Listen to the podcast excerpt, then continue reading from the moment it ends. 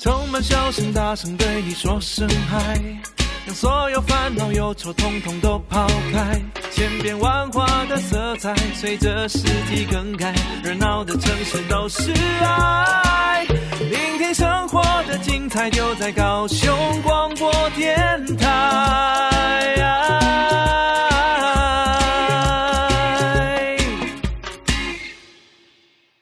我是主持人燕青，我是主持人李寻，欢迎收听高雄广播电台 AM 一零八九 FM 九四点三彩虹旗的世界。今天我们知道，不管在怎么样的情况下，人类的感情其实是很难捉摸的。没错，这是我们这个电，我们这个节目其实一直都在谈人的感情哈，亲密关系非常重要的主轴的。嗯，嗯因此呃，像有一些的事情发生的时候，可以。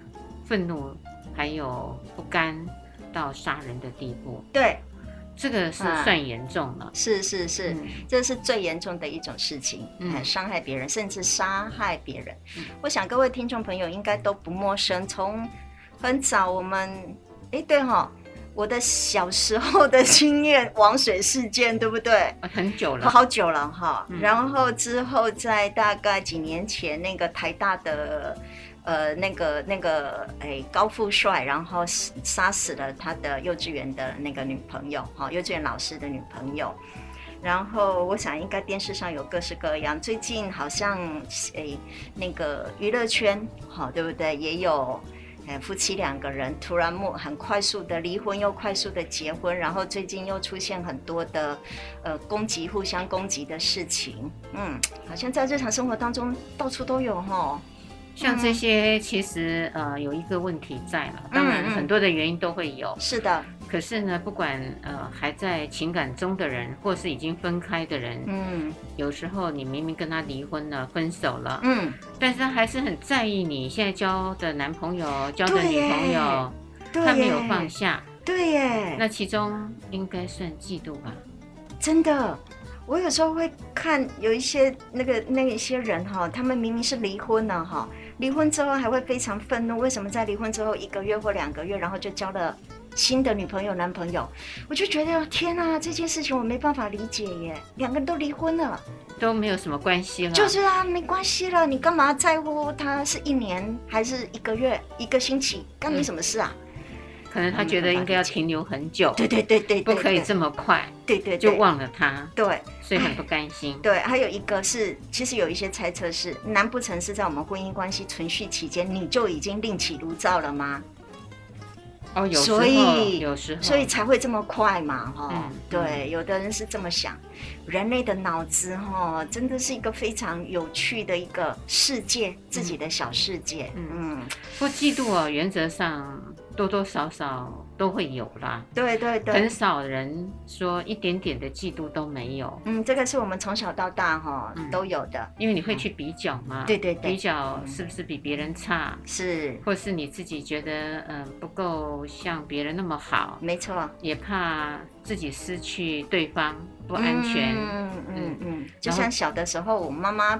爸爸妈妈常常让拿我跟隔壁的，哎，他的某个同事的小孩做比较，还每一次考试之后就要进感觉呢？哦，超远的，超远，真的会不会很生气对方？当然，我让我每次我都骂我妈妈，你好的不比，你坏的不比，为什么偏偏比那个好的？那会去找那个妈妈比的那个对象去跟他说吗？算账？不会呢，我倒没有恶劣到这种程度，觉得我还蛮。自己这个虽然我的成绩不差，可是真的比起他来说，我真的没有那么会读书。哈，尤其特别国中的时候，嗯、我们又是隔壁班，嗯，哎，然后两个又都是我妈妈跟那个也是老师，对，两个都是同校老师，哦、你知道那就很容易互相比较。然后我们两个人读的班级都是特优班，我们两班都是特特优班，嗯，然后你也知道特优班里面的竞争非常激烈。然后我妈每一次都还拿隔壁班嘛，她的成绩跟我做比较，嗯，那、哦、每次她一定赢嘛，考题都一样。哎，对，我们同年班嘛，哈、哦，对，都一样。好，所以在学校里头，其实刚这样听起来，你还没有什么嫉妒。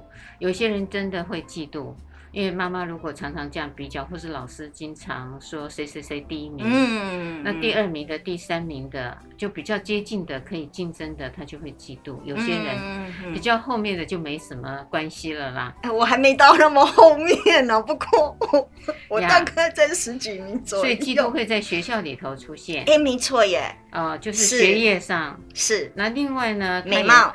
呃，美貌也会美貌，因为我们以前国中时候，我们班有有很漂亮的女孩子，嗯、然后我们中午的时间就会有很多男生就直接送那个情书进来。嗯，哎，那我们中午的时间很好玩，我们中午会说他坏话？没，我们配饭吃的方式就是把他的情书公布。他允许吗？就那个女生，她就直接交给我们班的某个人，然后就上台朗诵给我们听。哦，他这样子是想要炫耀吗？嗯，没有呢，我觉得要处罚那些给他情书的人。我觉得也当成一个我们茶余饭后的一个谈话的一个嗨。那那些写情书的呃男同学应该是很不是滋味吧？他们反正就丢了就走了。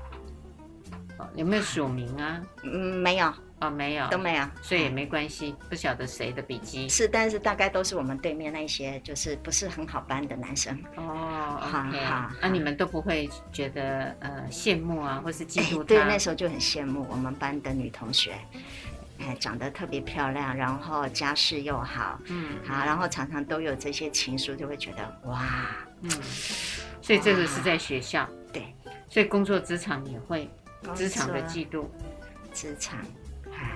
哎，我倒还没，哎，我倒比较少一点，因为我们的工作职场大部分都是，譬如说，因为我做老师嘛，我们老师大致上都有一定的那个，所以其实它的制度是完整的。您可以看得到，如果它系统本身是完整，它制度是完整，其实像这种东西，我觉得可能好像比较少一点。可是还是有嘛？职场上的嫉妒我就遇过啦。哦，真的哦。对啊，我当时待在私人的机构里面。哦。嗯，那应该是说所有的同仁里头，我当时的学历啦，嗯，应该是比他们要来的高。嗯。因为我已经在念博士班了。嗯嗯嗯，嗯。那一边是半工半读。嗯。哎，机构允许我这样。那其他的同仁都是大学毕业，还没有硕士。那当然做的工作呢，哎，我也觉得很离谱。我我身为他们的主管啦、啊，哦，这对的他应该没有什么好嫉妒，因为主管要管人嘛，对啊，因为他只有服从，对不对？对。可是就很有趣，呃，我觉得呃，老板会制造那个互相的抗衡跟竞争，有时候在管理学上是这样。哇我要制造呃有一些的嗯脉络，让你不是那么的顺，那我就可以掌控，可以得到你比较真实的消息。听说在管理学上有这个叫制衡。哦，叫制衡，但是他弄得不好呢，呃，就会呃有某一个人，呃，说好听一点被嫉妒，说难听点会被霸凌。对，嗯，因此，不过当下我当时当那个主管的时候，嗯、其实也很有趣，呃，没有什么实权。嗯，我其实是打杂的事情比较多，哎、呃，只是名称上说是某某主任，那他们就会呃会因为这样子会轻视你。就觉得你挂名为主管，可是你事实上你都在做扫地啊，呃，倒开水是，哎，但像被架空那种，哎，那可是呢，呃，你真正的要呃编书啦，嗯，或是代表这个机构去演讲啊，写计划，哎，你也要做，嗯，我觉得他们不能做的，呃，比较困难的你也要做，嗯，可是扫地跟 他们不要做的你也要做，我也要做，所以你就正好两正好在极端的这两件事情当中。嘿，那我当时呃也很有趣，就觉得，哎还好，因为难得还可以有这个机会可以半工半读，因为很难有机构愿意录取这样的人嘛。是，所以我就觉得没事，因为我如果一毕业了，我就知道我要去哪里了，我要做什么了，所以我就没有放在心上。可是他们呢，就真的会给你呃很多的小鞋子穿。嗯，我自己当时这样看起来，嗯嗯、然后每次想起来，我就觉得很有趣。嗯嗯嗯，他们你不会觉得委屈？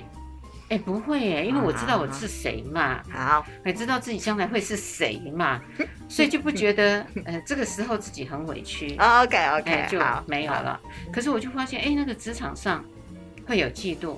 后来呢，等到我真的到了某一个职场。的时候，我认为那个职场大家都是高知识分子的水平，对，各有自己的一座山，对，还有专长。嗯，照道理来讲，应该没有嫉妒。错了，啊、还是有嫉妒，因为老板会比较喜欢，比如说这个甲，然后对你呢，可能就普普嘛。哦，那你呃位置相同，呃专业相同，可是你看那个老板呢，会重视这个人。嗯嗯嗯，然后说他呃有一些的长处，嗯，经常说，那。公开的称赞，公开的称赞。那每、哦、呃有一些，我觉得是少数，不是多数。呃，他一样会嫉妒。那嫉妒的时候是，是呃，他也会使出他的迫害方法。啊，哎，我都面临了，我全部都面临了。你怎么经验这么丰富？对，然后我面临了以后呢，我还不信邪，嗯，还跑去做面子，你知道吗？你你真的有点，有点。对，去做面子，嗯，那后来老板也很为难，他就觉得说，哎呀，这个他很很难。你去面子老板？是啊，是啊，我去面子。哦，你真的？我我就去说，因因为他告诉老板是。呃，这种讯息是，可是我跟他谈话的时候不是这种讯息，是，所以他中间扭曲了一下，他中间加油添醋，变得很不一样了。对，那我觉得这样子太可怕了，我就会被冤枉嘛。嗯，那我当然就去跟他跟老板说，我其实我说的话语是什么？是是，不是这样。嗯，那也从此知道说，哦，其实是每一个单位多多少少都会有这种。气氛出来的，嗯，而不是你想象的说，呃，到了一个你觉得系统比较完整，完整就不会有。啊，刚好我面临了，所以这是职场的嫉妒，是学校的嫉妒，这是一般。是，那还有一种是情感，情感的话就不是一般的嫉妒了。哦，那情感多了呢，情感那才复杂了。所以情感里面有一个重要的主轴哦，李欣你知道吗？情感呢？嗯，情感的嫉妒对不对？情感的嫉妒。呃，他还加了一个更重要的信，嗯、所以叫信嫉妒。嗯，好，倒很特别哈，因为这个嫉妒，我想应该所有的听众朋友都会非常的熟悉，因为在我日常生活当中，常常像手足之间其实也会嫉妒，对不对？哈、嗯，不光是你说的那一个哈工作，其实每一个人之间也可能都会有。不过这一个性嫉妒是特别只有发生在。哎，男哎，就是应该是说交往中的，或是在呃亲密关系里面的，OK，所以就罗曼蒂克的这种爱情关系里面的才会出现的，好，OK，所以它也有分时期啊，像你刚刚说的罗曼蒂克的时期，那是暧昧的时期，也是最容易投入一些美好跟幻想，幻想，呃，那那当然这时候如果有一些的风吹草动，如果这时候你的对象就是你的伴侣，亲密的伴侣，对某一个女孩子多看，嗯，多说话，是，你是会很忐忑不安的呢？是这个这个这个种的嫉妒，其实上是我们很常见的，对不对？比如说，可能不允许自己的伴侣不可以跟异性吃饭，或者是不是不可以哦多一点的谈话，或甚至会去查对方的手机，你是不是跟某个女生说话的时间比较长一点，频率比较高一点？尤其是单独吃饭哦，哎，对。你知道吗？没错，还没有还没有感情很浓的时候，你说暧昧期，哎，跟谁谁谁吃饭是 OK 的。对，可是，一旦到了那个实况，对，你要是单独吃饭，那个犯下的天条很大。没错，而且还不是一次，搞不好如果还有两次，那就。铁定，你一定跟他有什么了，嗯、对不对？好、嗯，这个这个东西，所以在恋爱期的初期，这个就会出现了，性嫉妒就会出现。所以这这个是情绪面的感受，是是，而且他其实是没有什么确实的证据。没错的，那个完全就是自己的脑子里面在玩，就一个 OS，嗯，对对对，就是一个戏剧，哈，一一场小小的内心戏，不断的上演的，哈。然后那样子一个内心戏就会开始慢慢导致后面的可能更严重，因为它会加成，加成上去，哈，那这会导致后面的如果随着亲密关系的进展，然后这个东西没有处理，可能后来就会越来越累积，越来越严重，哈，会是这样吗？它会有阶段性的。哎，情感的部分会有情绪面.那另外一个呢，会是认知面的嫉妒。嗯，认知就是你从你的整个的分辨，嗯，还有证据的搜索，是，这是我说的 OS 内心戏的。呃，内心戏出来了以后，然后你发现他确实。哎，他还进了他家了。假假设假设啊，好就哎，可能他有事，呃顺便到他家里去拿某样东西。嗯嗯。可是你就觉得为什么他去了他家？车子，哎，还有车子，现在非常重要。哎，车子坐我旁边那一个副驾驶座。哦，然后留下来的对，什么发夹？是是是是是。还有我留短发，居然会有长头发的发丝啊！对对对，耳环，我还掉了耳环。还有现在很厉害。那个椅子挪动了，你看厉害吧？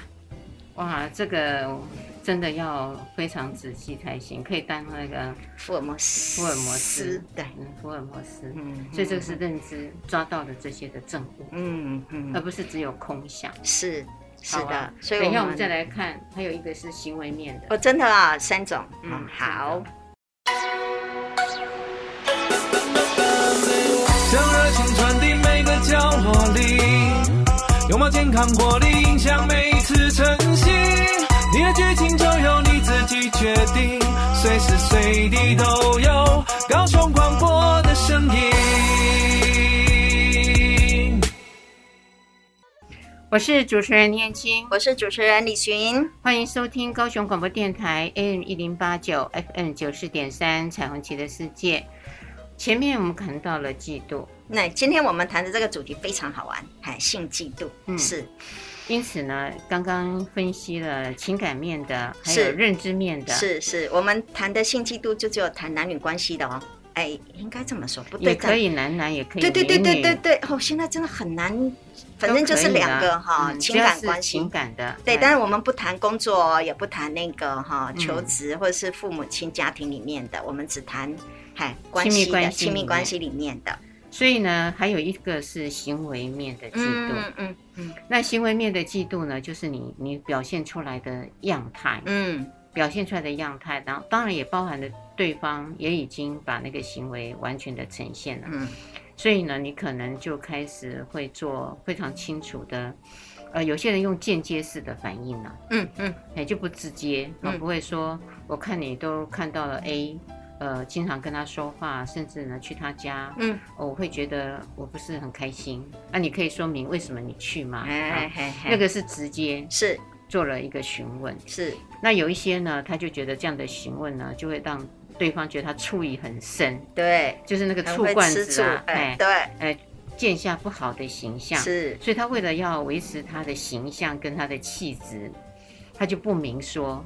然后他就会开始慢慢的呢，本来对他非常的投入很多情感，他就开始抽，对，抽离，抽离，然后就开始呃不太爱你了。是，那对方也会明白那个变化出来了，这是间接的。嗯，还有一些呢就会呃你会这样，我也故意找一个 B，对，呃的异性或是同性，嗯、那我我也去跟他打情骂俏给你看，我就故意当着你的面是。演给你看，嗯，吃醋让我要触发让让你觉得你有没有？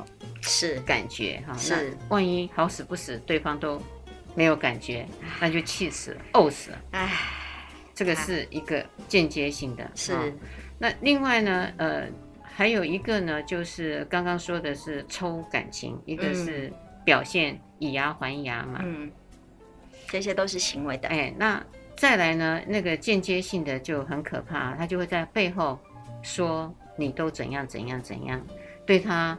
有负啦，负心哦，所以跟我的闺蜜说我男朋友怎么样了啊？这种东西很多，闺蜜功能嘛，哎，这时候就要跟闺蜜，嗯、有的更惨，你知道吗？跟自己的爸爸妈妈说，跟家人说，哦、然后可以干嘛？会的，为为了获得支持，可是实际上这件事情很糟糕，为什么？因为让自己的家人对我。的伴侣有一个负面的印象，是哦。万一你如果呃真的真的结为对夫妻的时候，对，或是真的要走一段长远的关系，那父母的感觉不好。对，父母其实上在还没有真正的理解这个对象之前。可能，譬如说，我就在父母亲面前说我男朋友的那一个哈，譬如说他又招蜂引蝶，他去哪个地方，尤其特别是这种事情，如果说他可能工作不好，那我就觉得都还可能可以接受。但如果又说明他去跟某个女人又怎么样呢？然后在路上又随便看别的女人，然后他怎么样跟他们？看男人。对，对啊，我觉得这太 太那个，就相对而言，嗯、他去叙述那个女生是是是是，然后就是，譬如说，我就叙述我的男朋友，然后跟他的，譬如说工作某一个女生有一些暧昧关系，那我为什么要说这个东西给我爸爸妈妈听？其实上就是先确定好我的爸妈对他的印象就不好了嘛。可是有人就这么做耶，而且还不少人。所以那种关系到后来都是破坏了，是咯，因为自己不能延续，对，因为自己就破坏了这样子的一个关系。而且是尚未确认之后，尚未确认之前就已经先把对方在别人的心目当中，不管是我的闺蜜也好，或是我的家人的心目当中，其实就已经设定好那个花男渣男的那种形象。还有花女渣女。好花，我因为我是女生，所以我就站在女生的立场。哦啊、是的，这样子会有性别特别好，性别偏见、刻板印象，嗯、对，不行。好，也也会有女生是这样。是的。所以来了这样子的一个情况呢，呃，在研究上也证实，如果是运作这样子的间接是。互动，嗯，回应，他的关系会没有办法比直接沟通的关系要来得更紧密，嗯，更久，嗯嗯嗯嗯，所以他们会比较。鼓励跟建议，这个关系应该要直接向对方说明，是是，不要扩及到其他的非对，嗯、或是猜测，用猜测的方式，其实会去破坏两个人关系。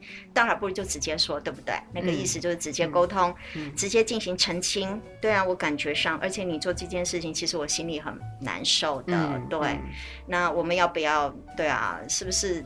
可以有什么方法可以处理？是，是啊，嗯，还有不要多看，不要多说，可他就就有接触。嗯，还有就是确认，有的时候其实是两个人确认到底那个那个那个呃呃嫉妒导往嫉妒的那个事件，到底是不是真的如我的刚刚想的认知，就是我的小剧场是不是是不是确定两个要去做检核？哎，可是哈、哦，万一真的碰到了啊、哦，嗯。呃，强迫性的嫉妒，你知道我的意思吗？哦，还有强迫性的，呃，有强迫性跟那个呃病态式的嫉妒，你是完全没辙的呢。我有看过报纸新闻啊，嗯、先生呢怀疑自己的太太，呃，因为他是业务员啊，嗯呃、就是要卖保险的，那、嗯、他需要打扮的漂漂亮亮的，当然，呃，光鲜亮丽，嗯、然后到那个柔和的身段啊，嗯、呃，尤其他们也会有耐功哦。嗯哦，尤其嗯、呃，对于男性，因为男性吃这一套没，嗯，哎，大，大其实女生也吃啦，嘿啊，但是对，我们都我们都喜欢温柔的人，温柔，然后会跟你撒娇啊，对对对对，我们也喜欢。哎，那先生呢，呃，就会看到他的太太在做这个业务员，嗯，拉保险业务员，那有几次有看到这种现况，对，啊，当然他就放在心上，因为他看见放在心上，可是呢。他就一直没有安全感，因为他赚的薪水没有他高，嗯、因为他是红牌业务员哦，而那个业务保险拉到好哦，嗯，可以出国旅游，月薪可以百万的，年薪可以千万的，是的，那个出国旅游的那个全世界的保险业，哎，那个福利很好的，一年一次或两次，是是是。然后呢，这个先生就很离谱啊，报纸新闻报道出来，我也觉得哇，我如果是他的亲密关系的人，我会。抓狂的，回来先脱内裤，你知道干嘛？检查，闻啊！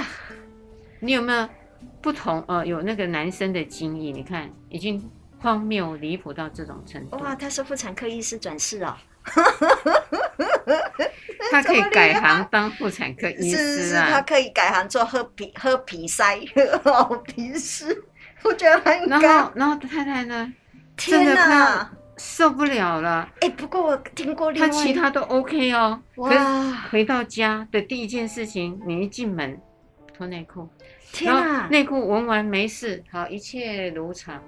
那他有如果那每天都如常，其实每一天都如常，可是这个动作呢，一定做。哇！强迫性哇！我听过是女生对男生的，对他的先生的，他很厉害哦。她把那个什么，她要她的老公呢，她出门之前先一定要铺上那个痱子粉，老公的身上。对，老公特别是在重要部位，胯下那个地方，对，一定要铺上那个痱子粉。可是痱子粉会掉啊，会吸收啊。第他回来之后就要检查痱子粉的味道，还有痱子粉在不在？为什么？因为他很害怕自己的先生到外面去跟别人上床之后，他们都会先洗澡，洗澡之后就把它洗掉了。那我就再铺上痱子粉就好了。我那么问题是。得要一样的痱子粉。对，那我就去调查太太给我铺的痱子粉是什么厂牌。上有政策，下就有对策。啊、所以您觉得这一个，所以没有办法防嘛？是咯，所以我的意思说，不管怎么样，它都是没办法防的。无聊。那像那个内裤，是我就可以去买拿一条，我备两条内裤嘛。我所以您也在帮那个那个业务百万业务的女生在拖，所以这些。防得了行为吗？你防不了心内。是啦，所以我就说，您刚刚讲的非常重要，就是一个人如果是病的话，病了，他就所有都病了。哎，而我的原则就是，婚前必须要多要理解。真的，我都觉得现在哈，病人疯子特别多，很多人真的都有问题，我们就离远一点越好，不要自己找麻烦。很难呐、啊。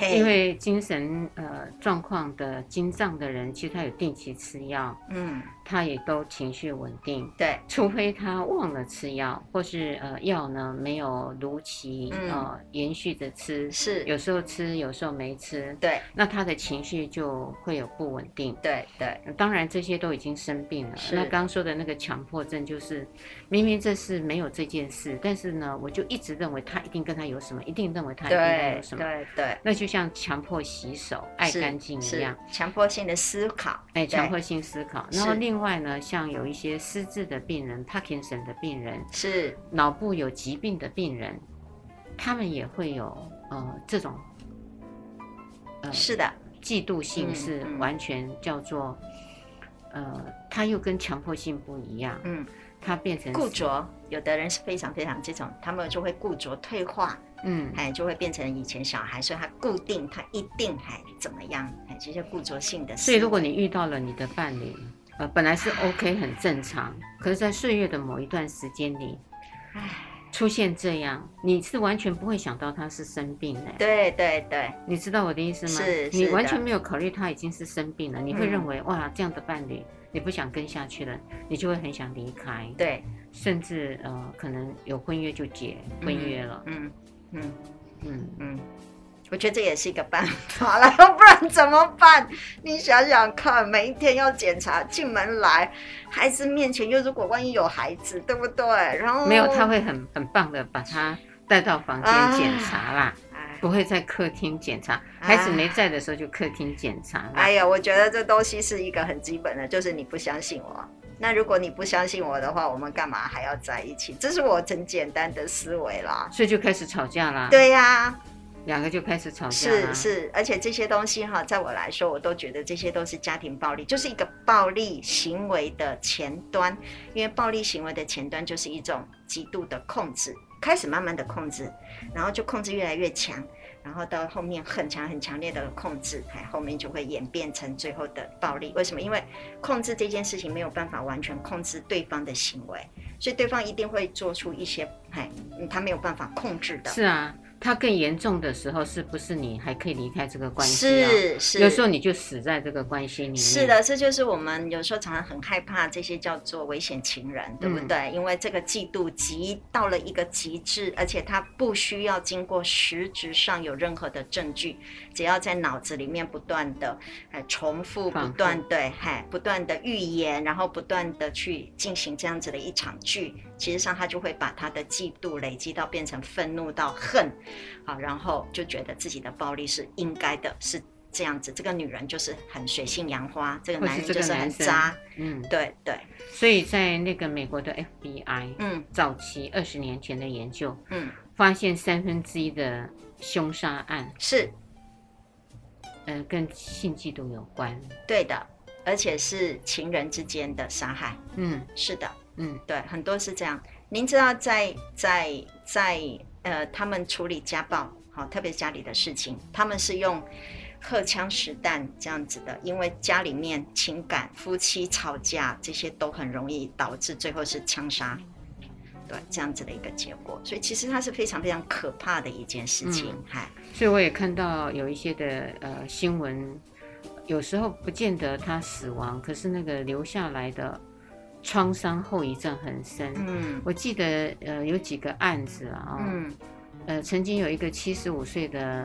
男性认识了一个五十六岁的女性，你怎么数字都记这么清楚啊？七十几对五十几，好像差快二十。我还没有失智，你真的我我早就失智，对数字这件事情我早就失智。因为我会会这样子把这个数据记得这么清楚，因为他们是等于有点相差二十多岁，对，二十岁左右，二十岁左右。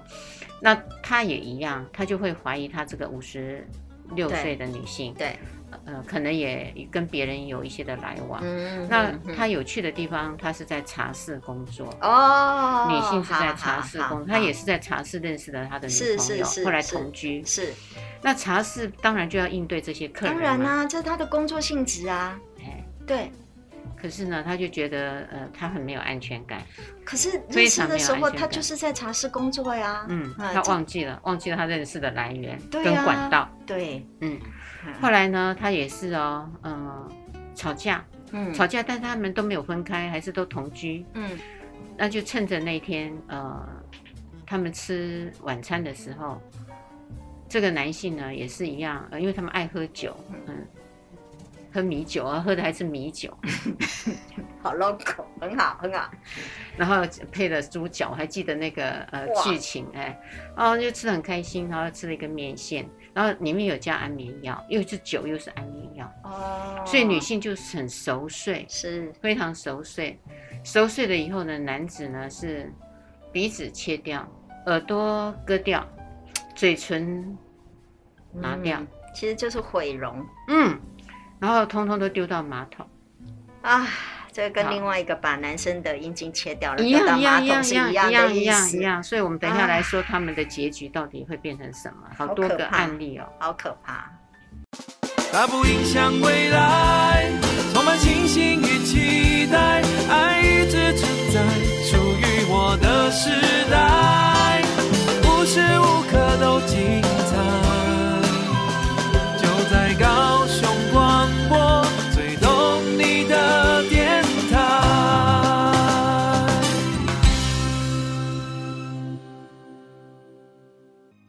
我是主持人倪燕青，我是主持人李寻，欢迎收听高雄广播电台 AM 一零八九 FM 九四点三。我们说到了嫉妒，是我们今天提到只有性嫉妒哦。嗯，然后这个性嫉妒呢，刚刚前面呢讲了这个案子，对，哦、这个五十六岁的女生就真的被他都割下了面部的所有器官，哎，然后他也不希望他可以再接回来。对，如果这时候呢，可以接回来，其实是没事的。对，他通通把它丢到马桶，然后冲掉了。刚刚旅行呃有讲了，还有就是如果换了一个性别，那就把他的阴茎切成只剩下一公分可以尿尿，其他通通不能干什么，也是都冲掉，哎，也都是冲掉。对，哦，那那个恨意很深，恨的真的。呃，后来那个女生呢是呃她。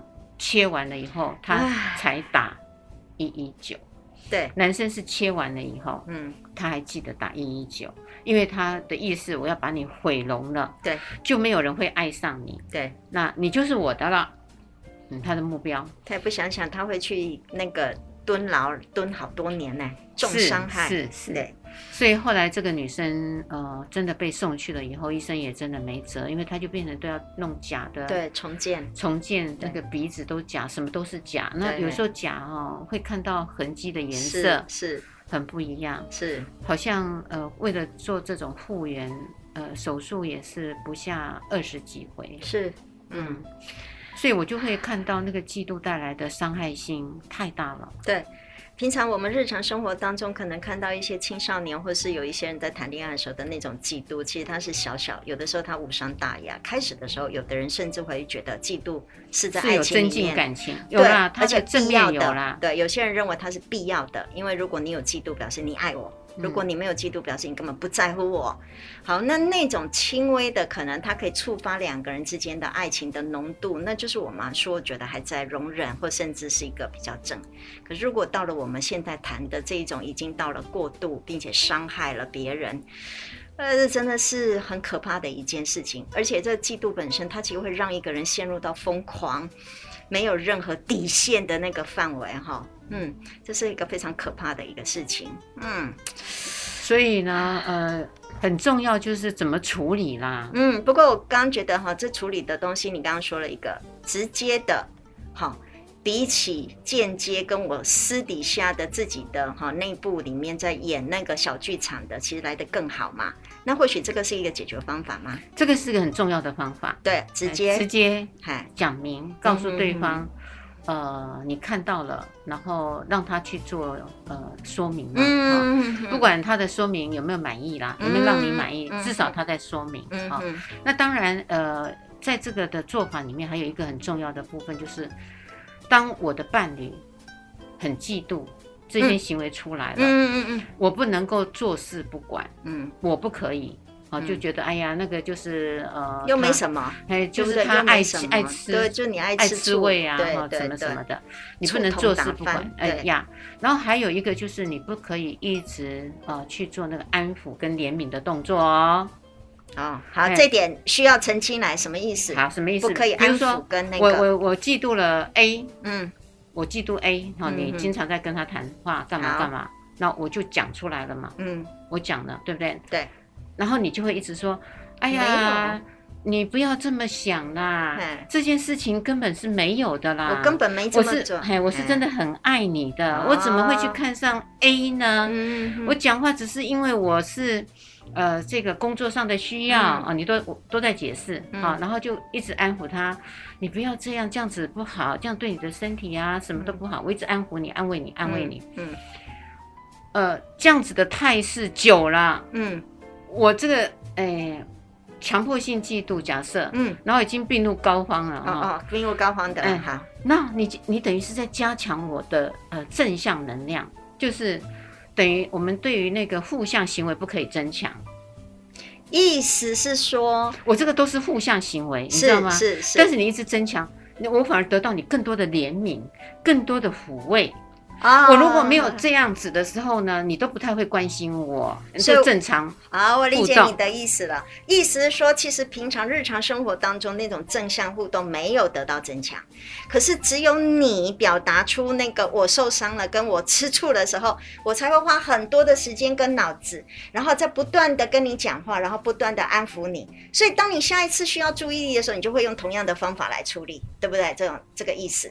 啊，一样就是那个会吵啊、会叫的小朋友，哎，就会有糖吃，就就会被爸爸妈妈看见。嗯，学生也是，咦咦咦，然后你就啊，这个学生要处理，对对，然后你乖乖的，你就觉得嗯很好，对，有没有？然后那个捣蛋的学生啊，所以他每次就要捣蛋，哎，每次捣蛋，因为你才会说哦，原来你想要什么干嘛干嘛，我要呼呼应你。没错，那意思就是说，当我们的伴侣每次做一件好的事情，譬如说他帮你准备，哎，假设他晚餐安排了一个非常好的一个啊生日宴或什么诸如此类烛光晚餐，结果你就是吃一吃而已，没什么。可是当他如果跟你吵，对对，可是当他如果只要是跟你吵，说你跟某个女生的时候，你反而会花很多时间跟他不断的解释。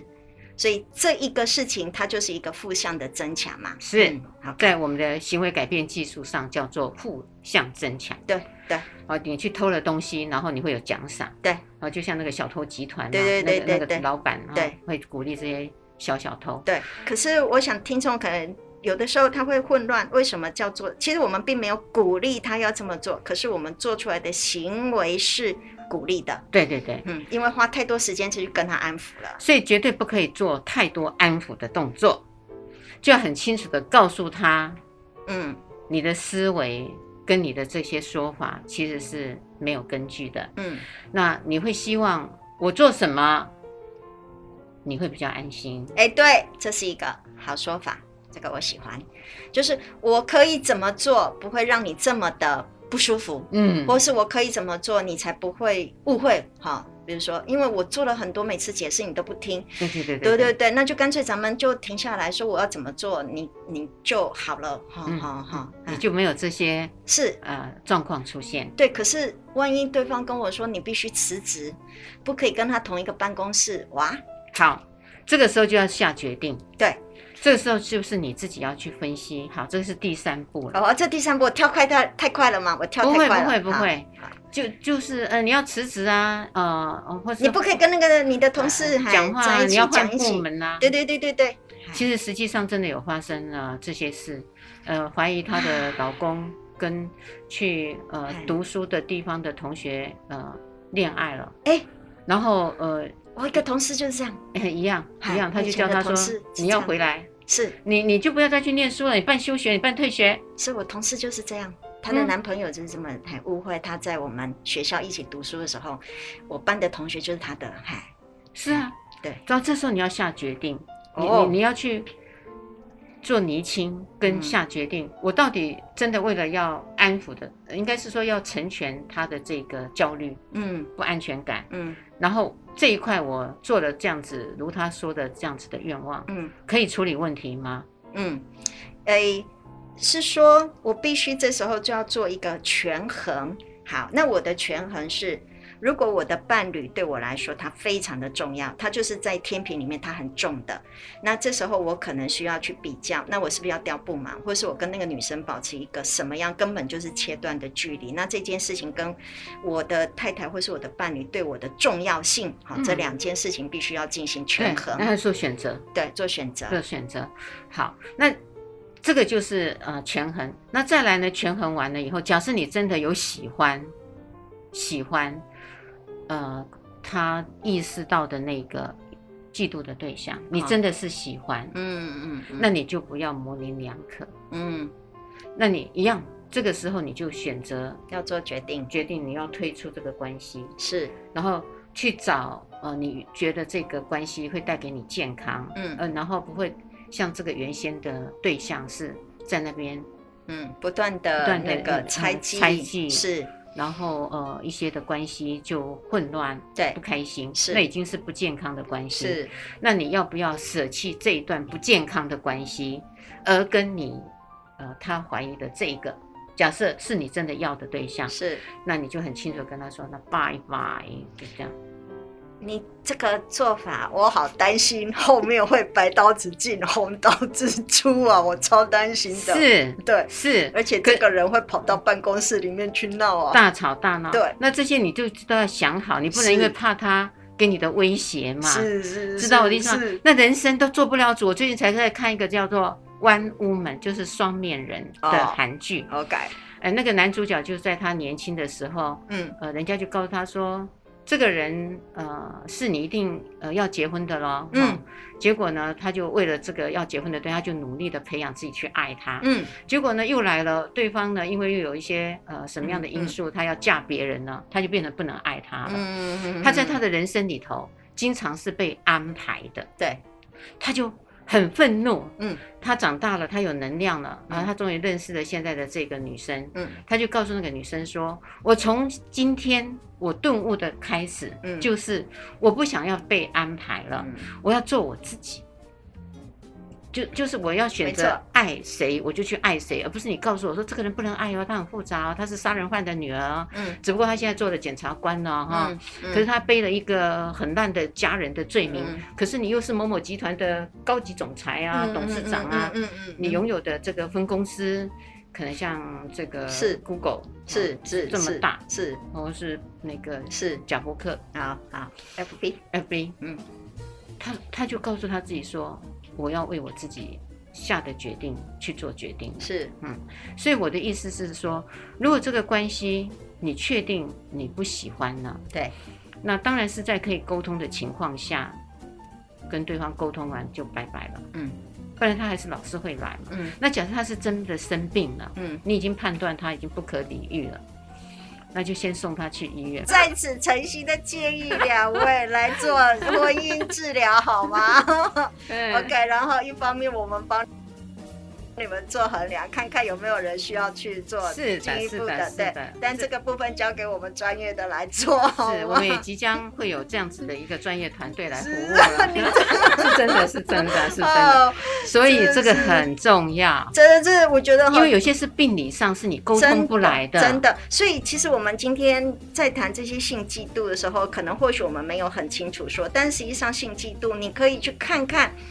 其实我所相处的那个对象，那一个人到底心理健不健康，对不对？如果是一个普遍上的没有无伤大雅的嫉妒，两个其实上可以聊聊天，对不对？而且两个人好红酒一喝，开玩笑说：“哎呦天哪，我竟然会对这个人会觉得很嫉妒。”然后那个人也可能跟我说：“根本没什么，对不对？”可能两个之间还会造成一个茶余饭后的一个聊天。可是。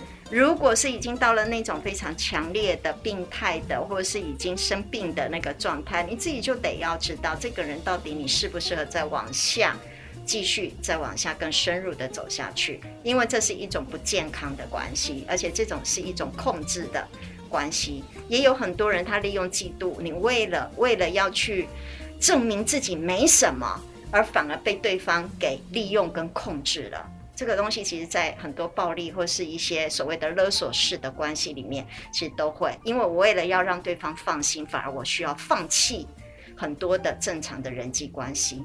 所以这种我就觉得，哈，已经到了一种不太正常的状态了。譬如，像我也听过那个呃。那个可能，呃，譬如说要去跟人家那个什么，譬如说聚餐之前，先要绕一圈，哈，把手机绕一圈的，要确定我旁边坐的人，全部所有的人到底是谁，里面有多少男性、异性，哈，异性，呃，有啊，真的，嗨，真的，这个这个是实际的，实际都会发生的。啊，还有包含着我今天假设我是女生，我出门之前必须先跟男朋友或老公报备，假设没有住在一起或者是因为男朋友，所以为什么他需要先检查我全身的衣服服装？如果服装比较长或怎么样子，哎，服装比较短，嗨，或是比较暴露，要求我回去再去重新换另外一套服装的，已经都到这一种控制的情况了，都是很害怕别人多看。一眼，别的男人哈，或是别的女人，随时随地会抢了你的所有物。我认为嫉妒里面其实还有一个很大这种东西，就是你是我的，把对方视为一种我的物品，好，我的一个所有物，所以才会产生这么多这样子的一种很不高兴、很不舒服的感受。这就是病态了。嗯，你你对啊，这真的是身边周遭朋友会发生的呢。嗯，嘿，嗯，先转一圈再说。嗯，然后还要录影。每个人都要跟他打个招呼，哼，这种的，跟线上另外那一边好好确认，旁边这边都没有做异性，啊，太辛苦了，太辛苦了。那单身很好，也是自己选择，我觉得也是。如果也不要因为这样子，所以就太过害怕。我们真的要选一个哈自己喜欢，然后互相相信、信任的一个关系啦。嗯，那如果发。应该是说，发现这个关系是像我们今天所谈的这样，是。那我们自己要心中有个谱，对，哎，你到底如果想要再继续走，那可以跟对方做调整，嗯，改善到多少啊？得到一个共识，对。那假设这个共识真的得不到，那你也发现事态很严重，不是你呃说理，嗯。可以做沟通的，那就可能要去考虑他是病态了，然后就要送医院。那我也希望我们今天的节目可以给大家呃自我觉察一下，是你是不是在这其中？嗯啊，如果没有最好，那有就自己看着办。哦，看着办。好，来寻求我们专业协助好了。好，也欢迎各位继续收听我们每个礼拜天晚上的十点到十一点，高雄广播电台 AM 一零八九 FM 九十点三彩虹旗的世界，拜拜，拜拜。